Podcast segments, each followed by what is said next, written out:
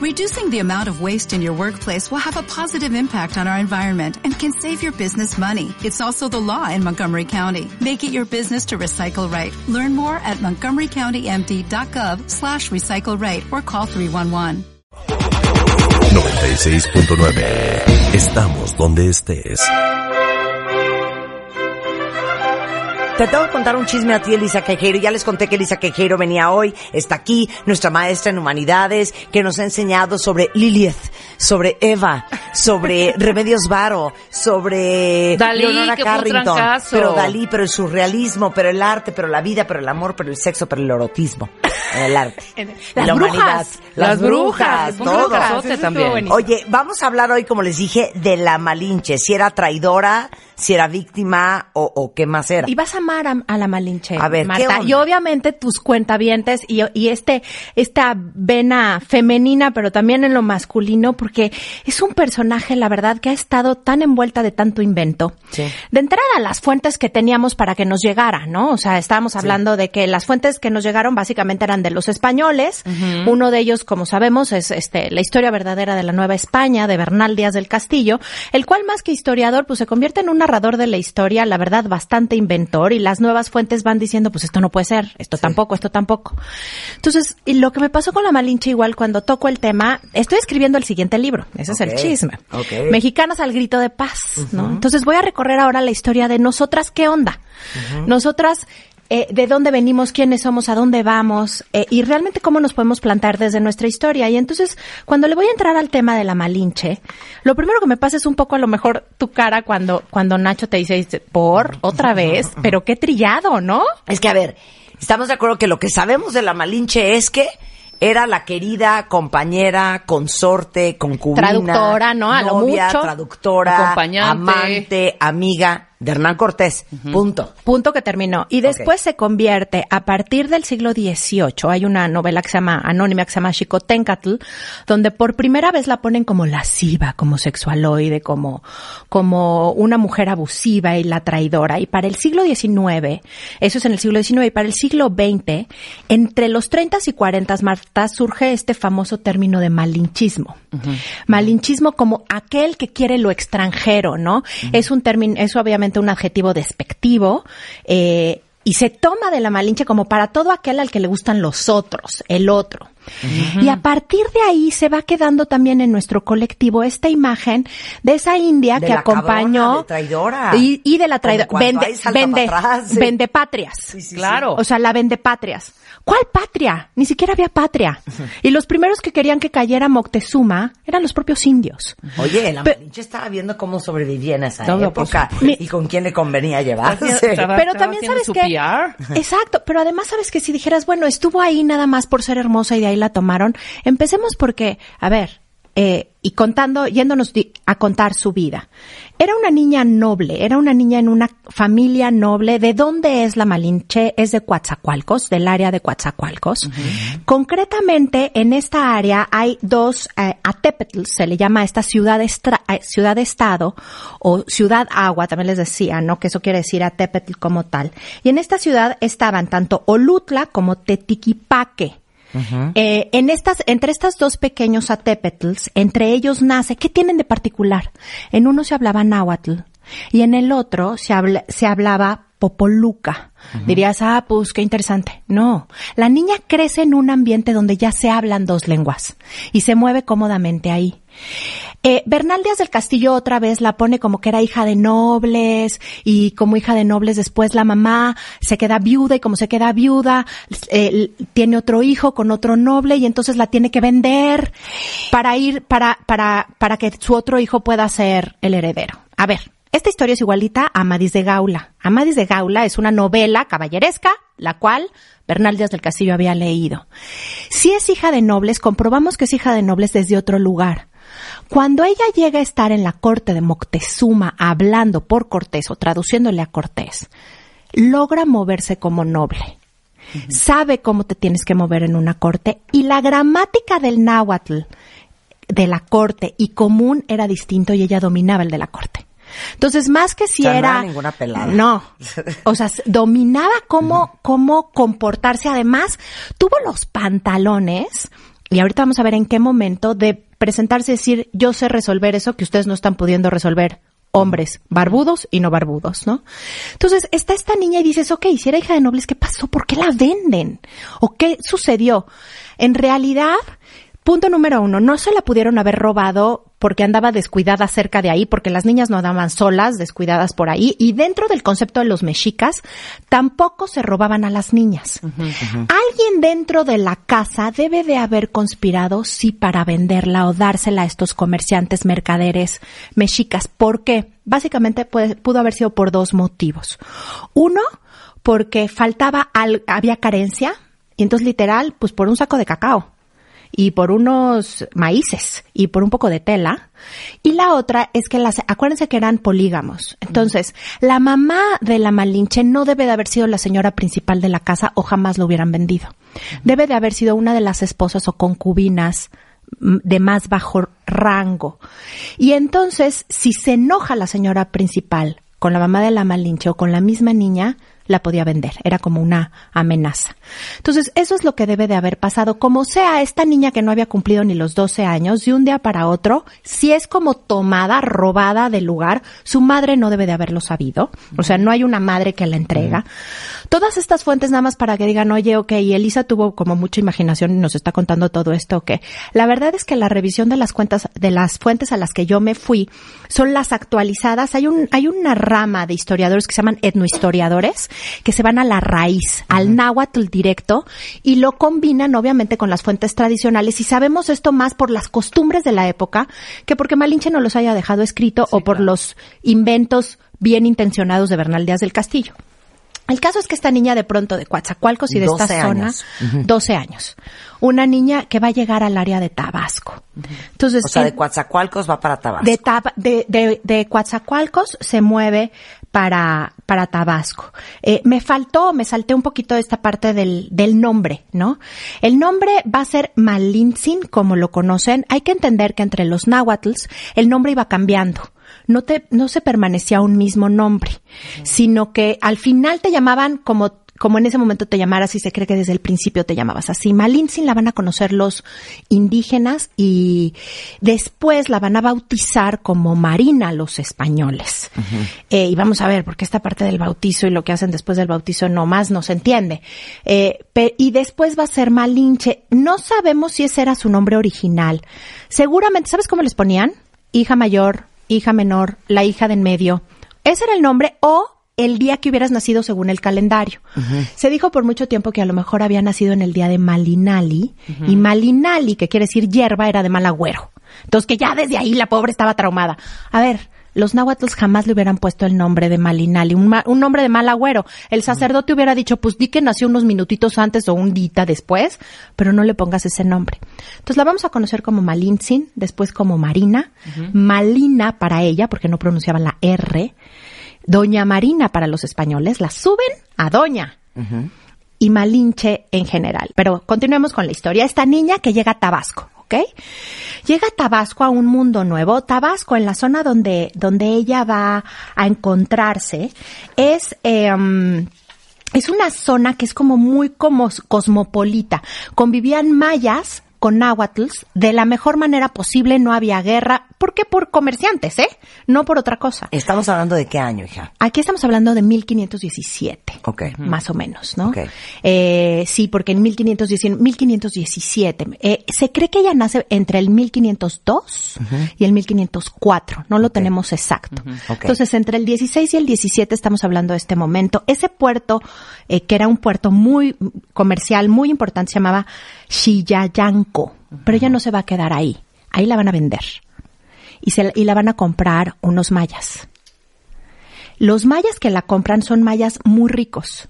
Y no son mayas que hablan particularmente el yucateco, sino maya chontal. De pronto esta niña, y conforme yo la iba estudiando, iba viendo como estos silencios, reclamó, no reclamó, iba llorando, gritó, guardó silencio, ¿qué hacemos? ¿Cuánto pagaran por ella? ¿Cuánto pagaban? ¿Cuántos sacos de cacao vales? Y además de ser noble, a de pronto llegar a otra casa, al lugar donde ella va a llegar eh, concretamente con estos nuevos eh, mayas, sus nuevos dueños, se llama Putunchán. En Putunchán es una zona rica, eh, con otro con otro clima totalmente caliente siempre, vive en una casa principal y hay otros que hablan maya yucateco. Entonces fíjense, ya trae náhuatl, popoluta, maya yucateco, maya chontal. Y todo esto en esta cabecita de esta niña. ¿Qué hacían las esclavas? Algo que es bien interesante de la época prehispánica es que no había una diferencia por género. Es decir, una mujer valía lo mismo que un hombre. Una mujer nunca era vista menos o que no podía hacer esto o aquello. Estaba determinada que iba a hacer ciertas actividades, pero también los hombres. O sea, en todo caso, si valían lo mismo uno que otro. Si eras esclavo, entonces sí perdías toda voluntad. ¿A qué se dedicaban estas niñas esclavas que llegaban? ayudar a la señora de la casa en las cosas que costaba trabajo. El telar era considerada la actividad noble de las mujeres. Pero ¿qué había que hacer antes? Sembrar, cuidar el algodón, deshilar el algodón, calarlo, o sea, toda esa actividad pesada. Acarrear agua también, eh, echar tortillas, cuidar a los niños, o sea, las actividades de una sirvienta. Y dirías, bueno, pero no, no, nada más bueno. Y comenzaban a ser usadas sexualmente. O sea, ya por, por los, por, por el propio indígena o por el propio maya que la compró, estas niñas comenzaban a ser usadas y podían quedar embarazadas y Por pasaban por el patrón. O sea, no, no había opción, perdías verdaderamente tu voluntad y tu cuerpo en el momento de ser esclava. Para ahí, regresamos el corte, no se vayan.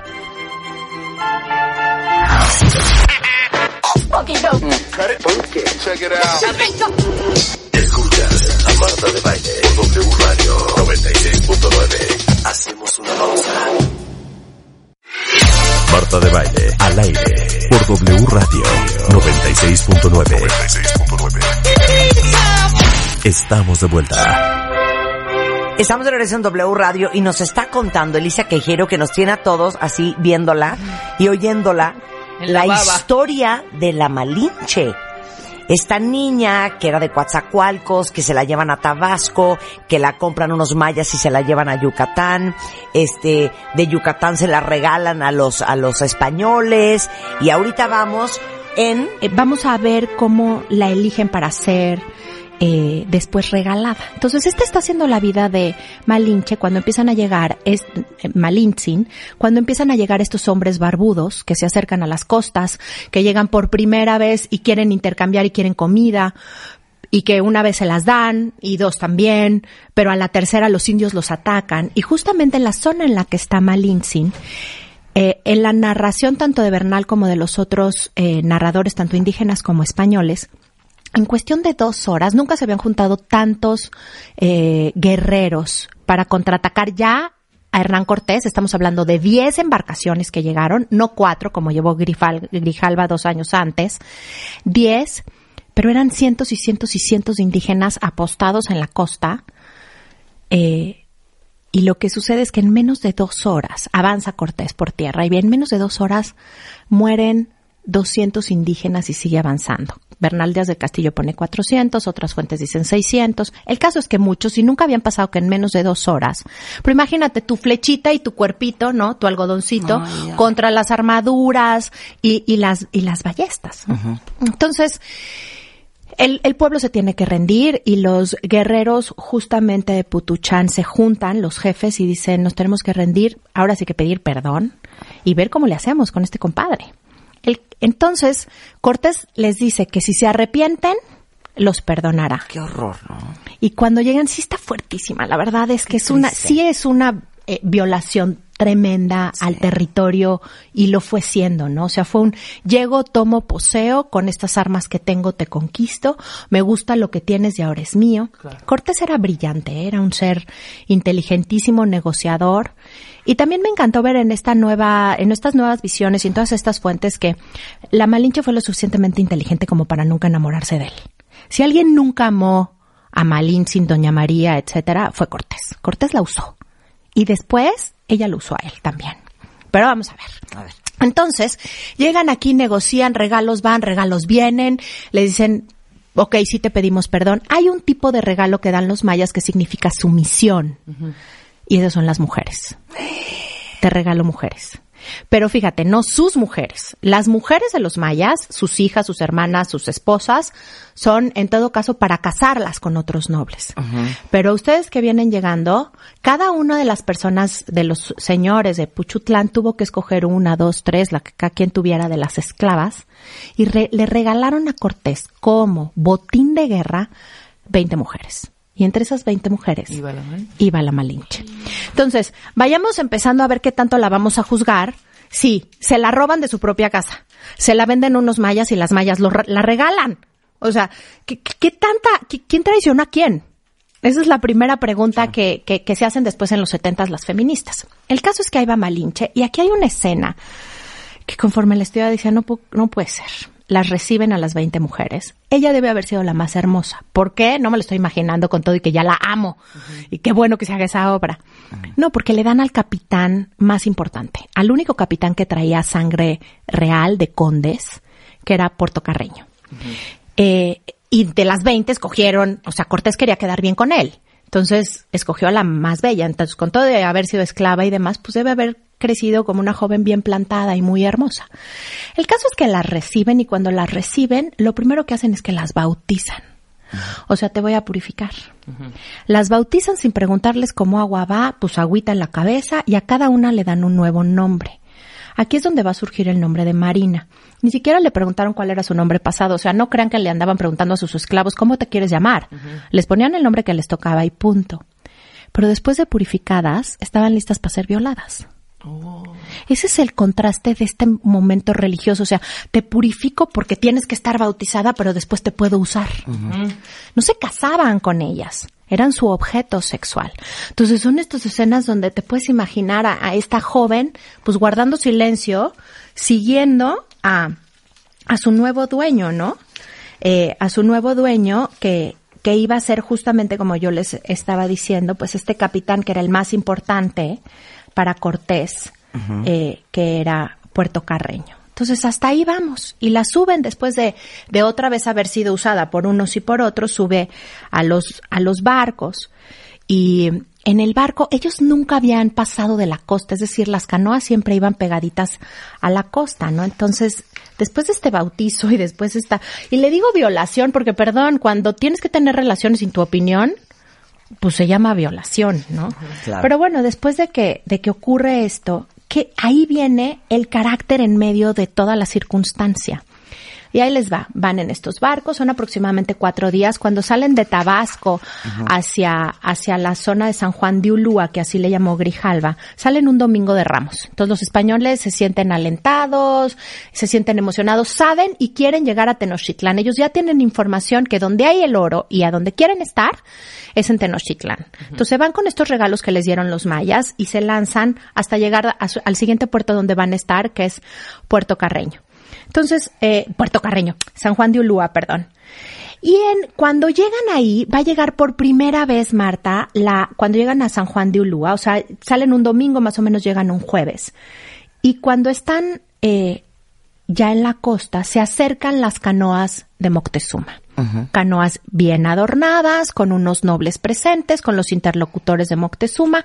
Se acercan directo a la nave principal. Ellos vienen a hablar con el jefe. Y se acercan a hablar con el jefe porque Moctezuma para entonces ya sabía la cantidad de, indio- de- de indios y de pueblos que habían sido afectados por los españoles que llegaron por la costa de, de Yucatán y Tabasco. Y le dicen Moctezuma siendo la autoridad la máxima. autoridad máxima O sea, el presidente, el emperador, el rey, el, el rey de el- el todo este imperio, que si bien no era como un imperio como lo conocemos hoy, pues era la persona más... Moctezuma, el claro, emperador Moctezuma. Moctezuma, ¿no? Máxima. Entonces, algo que es ahí muy, muy, muy importante es que se acercan, piden por el jefe. y, y, y le dicen que vienen en, pues en su- eh, que le manda inmensos saludos Moctezuma y le, y le trae regalos y Cortés ya tenía un traductor que es Jerónimo de Aguilar. Jerónimo de Aguilar, años antes, su embarcación había, eh, eh, se había perdido en las costas y había sido esclavo por ocho años de los mayas. Entonces Jerónimo de Aguilar hablaba maya yucateco. Cuando llegan los de Moctezuma y le dice, a ver Jerónimo, traduce, pues se queda en blanco, no les entiende porque es náhuatl. Y entonces se enoja Cortés, ¿no? Y dice, "Mm, ¿qué tamaño de traductor eres? Lo que me costó recuperarte. Y la Malinche toma la palabra y traduce del náhuatl al maya para Jerónimo de Aguilar y Jerónimo de Aguilar del maya al castellano.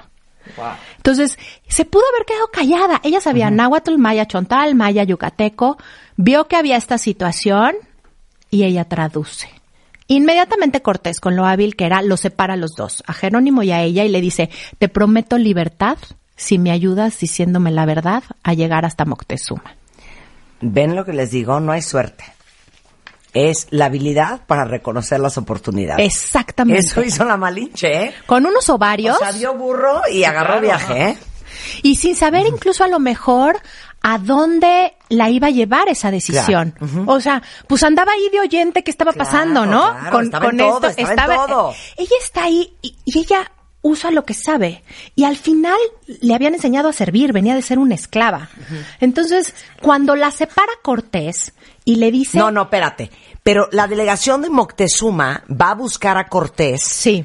Para decirle queremos ser amigos. Sí, sobre todo decimos te manda saludos Cortés y obviamente está mandando mensajeros para ver cómo son sus armas, dónde son, cómo son estos hombres. O sea, Sí. Moctezuma necesita de primera mano y de entrada decirle antes de que me ataques, ¿qué quieres? Sí. ¿No? Y obviamente la respuesta de, de, de Cortés es, vengo de parte de un reino que ya tiene rey y reina, y de un dios, y lo que queremos es que sea tu rey, tu reina y tu dios. Y los otros así como, ¿por? ¿No? O sea, un poco. Pero, pero en, en realidad la que logra este diálogo, porque además, les digo que este náhuatl que se hablaba era un náhuatl además especial. Eh, este es como el común, pero después se va a hablar el náhuatl de la corte y esas son las habilidades que tiene la Malinche. Que aquí ya es Marina y a partir de aquí, en las narraciones de, de, de los españoles, de Bernal Díaz, etcétera, pasa a ser Doña Marina. Gran noble, pa pa pa pa pa pa pa, pa, pa. La empiezan a cambiar, Pero la empiezan a respetar desde ese hombres. día que ya traduce náhuatl, Cuando ella traduce, ya se la agarra. Cortés Hernán la Cortés separa, y lo le más- dice tú conmigo. Pero además le promete, li- punto número uno, le dice, si tú me ayudas, te prometo libertad. Y riquezas. A ver, Cortés arrancó toda su, su tarea sin un clavo. Nada más iba, tú ayúdame, yo te prometo que vas a ser rico. Tú ayúdame, yo te prometo. O sea, él era un increíble negociador. Y ve la posibilidad que tiene, dice, a ver, este que ya lo rescaté, habla na- eh, eh, quien habla náhuatl es quien me va a poder acceder a donde yo quiero llegar, que es realmente a Tenochtitlán. A esta mujer la necesito. Entonces la cambia en ese momento, la cambia de estatus. Riqueza, libertad. riqueza, libertad y obviamente estar junto a él, ¿no? O sea, no tampoco creas que se la quita en ese momento a Puerto Carreño, o sea, no no fue así, pero poco después lo manda a España. No quiere que nadie le estorbe en su misión, no por estar cerca de ella como mujer, sino por lo que le servía. Y muchas veces aquí es donde te cuestionas, eh, vendepatrias, traidora, o sea, si vemos de dónde viene para haber dicho, ¿por qué Claro. diría que no? No, claro. No, yo creo que no solamente fue su traductora. Yo creo que fue una gran traductora también de la cultura y de cómo hacerle. Seguramente ella le ayudó a mapear la estrategia de todo. Totalmente, tenía la sensibilidad, eso como esta parte política. Y no solamente traductor, es intérprete. O sea, ¿qué quiere decir este hombre barbudo, cortés, carismático como él solo? ¿Y qué quiere decir Moctezuma? Tú sabes, como mujer, de venir de ser esclava, plantarte frente a Moctezuma que ni siquiera se le vería a los ojos. Y, y, y fíjense cómo traemos este rollo de mujer por dentro, ¿no? Lo primero que dije, como mujer plantarte. No, no, ahí de ser esclava, porque igual era como un esclavo. Ahora, algo que es bien importante es que hay que entender que, que los mexicas, nosotros los conocemos como los aztecas, pero no los conocían así en ese momento. Eran odiados por todos los otros pueblos. Llevaban años oprimiendo a tlaxcaltecas, zapotecas, otomíes, mayas, etcétera. Entonces, lo que Cortés quería era lo que los indígenas querían, quitar del poder al quien los estaba oprimiendo. Y además hay que entender que quien a ella la traicionó primero que nadie fueron mercaderes seguramente del mismo pueblo, del de Moctezuma. Entonces Cortés le está pidiendo algo que ella no tiene por qué pensar que un imperio va a caer y que una cultura va a ser acribillada, porque el lenguaje de Cortés nunca fue ese. Nunca fue tampoco vengo a acribillar lo que ustedes quieren. ¿Cómo terminó es otra cosa, no? Pero no venía exactamente a eso. Entonces, A partir de ahí vamos a ver un cambio y no nos vamos a ir como batalla por batalla qué pasó. Lo que sí podemos saber es que, por ejemplo, en Cholula, que se descubre, conforme van avanzando, va haciendo aliados a los indios, más bien.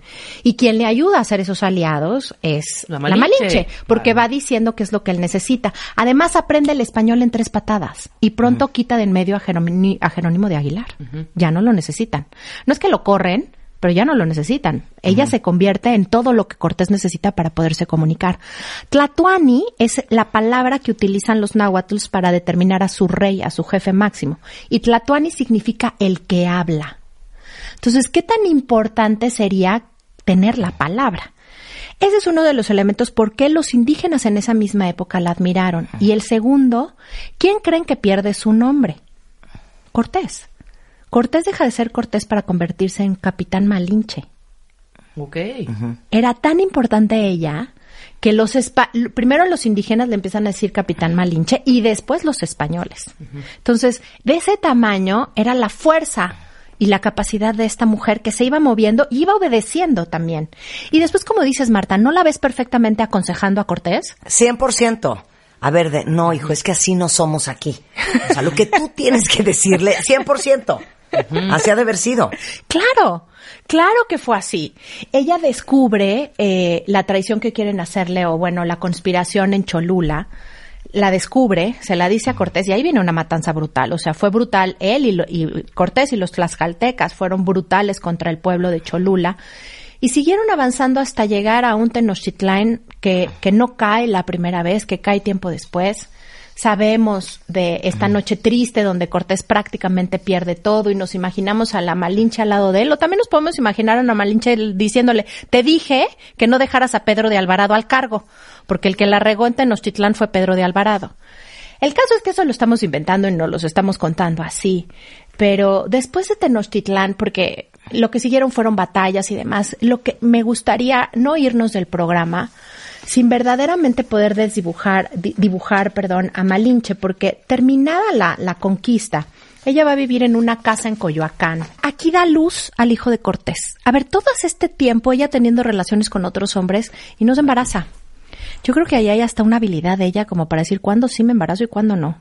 Y hay otra parte bien importante que yo la estudio y digo, de veras, de veras, de veras nos vamos a relacionar nada más desde el corazón y el amor y, o vamos a utilizar la inteligencia. Porque ya tiene un hijo con Cortés, se llama Martín, y Cortés está vuelto loco con su hijo. Eh, tanto que decide que, que va a apelar al papá y a las cortes para volverlo legítimo. Pero jamás quita a Malinche de ser su concubina. Catalina, que es la esposa de Cortés y que está en la isla caribeña esperando noticias cuando se entera de que ya es el gran capitán, el dueño prácticamente de la Nueva España, se deja venir para acá. Y ahí te va la historia. Llega a la casa de Cortés, come con él, cena con él, la Malinche convive con ella. Ella estaba acostumbrada a convivir con otras señoras, no esperaba otra cosa. Claro. Catalina vivió una noche, amaneció muerta. ¿Catalina? La esposa de La Cortés. esposa de Cortés. La verdad es que todas las fuentes coinciden prácticamente que Cortés la mató. En la noche que regresó su esposa después de tanto tiempo le estorbaba. Sí, claro, claro. Entonces, ¿tú crees que va a venir después un episodio donde está la Malinche contenta con su hijo, etcétera, y se le presenta a Cortés a visitarla y le dice, tengo un problema en Honduras, tengo un capitán que se está elevando en armas y voy a ir a Honduras. Voy a ir yo porque necesito mandar un mensaje para los españoles y también para los indígenas. Y, y le dice, necesito que vengas conmigo. Y la Malinche así de, pero si ya se había acabado esto. Necesito que vengas conmigo y que dejes a tu hijo. Las crónicas normales nos han dicho que en ese momento la Malinche se fue con él siguiéndolo por amor. ¿Realmente creen que una concubina, que Cortés tuvo amantes todas las que pudo y más, que ya vio que es capaz de matar a su esposa, va a seguirlo nada más por amor? Claro. Este es el episodio que para mí marca realmente la inteligencia de Malinche, eh, de Malintzin y en ese momento ya Doña Marina. La historia nos dice que la casan, que, que se va a casar después, que Cortés se cansó de ella y que entonces la va a casar con uno de sus eh, con uno de sus capitanes, de los capitanes que quedan de buen nivel. Y entonces que la van a casar con Juan Jaramillo y que pobre porque Cortés ya no la quería y la casan. A ver, Malintzin era demasiado inteligente como para que fuera así. ¿Por qué Cortés la va a querer casar cuando ya la había entregado para ser concubina y no, por qué de pronto la querría convertir en esposa? Fíjense. Malintzin aquí, lo que las nuevas fuentes averiguando y, y viendo la inteligencia de esta mujer le dice, ¿quieres que vaya contigo y que deje meses a mi hijo encargado? Quiero casarme con uno de los capitanes más importantes. Quiero dejar de ser la mujer eh, vulnerada. Negoció cañón Negoció. ese viaje, claro. Negoció, Marta. Eso fue lo que hizo. Negoció el viaje, le dijo, a mí me casas. ¿Quiénes quedan? Quedaban tres capitanes solteros, uno de poca monta, otro no se quería casar. Y quedaba Juan Jaramillo. Entonces Malintzin le dice, yo sí me voy a Honduras contigo y dejo a mi hijo, pero a mí me casas con quien yo digo que me cases. Dejo de ser la concubina, dejo de ser, porque además Cortés ya había dejado dicho que Martín iba a ser su heredero, siempre y cuando él no se casara y no tuviera otro hijo. Entonces ella dijo, yo tengo que protegerme a mí y a mis hijos. ¿De ¿Cuándo y dónde se casa? Antes, cuando empieza la expedición, antes de entrar a Coatzacoalcos, del pueblo donde fue robada. Y no solamente eso, regresa a Coatzacoalcos no como una esclava, no como la vendieron, sino como una señora, porque ella además entendía, ya había estudiado catolicismo y entendía que se tenía que casar por la Santa Iglesia y convertirse en otro estatus. ¿Y qué crees que le pide a Cortés de dote? ¿Qué?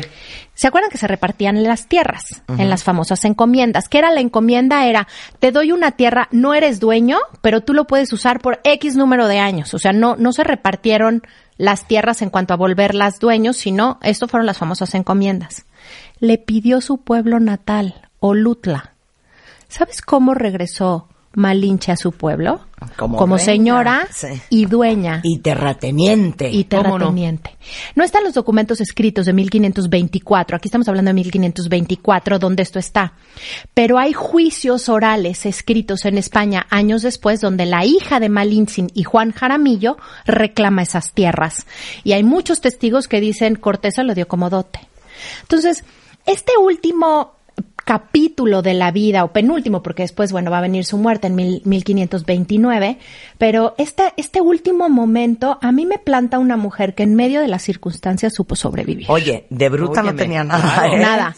Entonces, a ver, ¿cómo pasó de niña robada a señora, doña, Capitana. capitana y dueña del territorio de donde la robaron?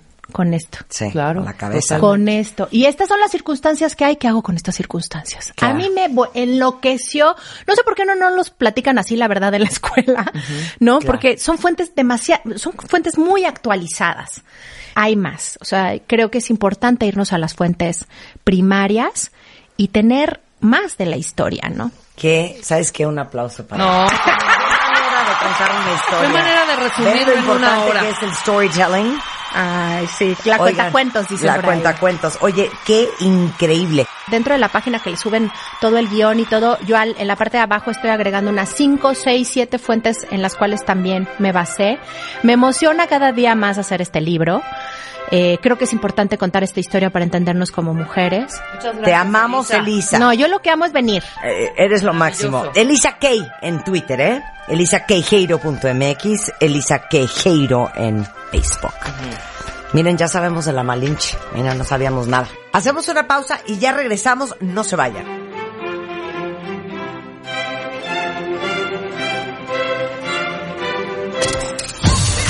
Escuchas a Marta de Baile por W Radio. Síguenos en Facebook, Marta de Baile. Y en Twitter, arroba Marta de Baile. Marta de Baile. Goes Global. O'Reilly Auto Parts puede ayudarte a encontrar un taller mecánico cerca de ti. Para más información, llama a tu tienda O'Reilly Auto Parts o visita oreillyauto.com.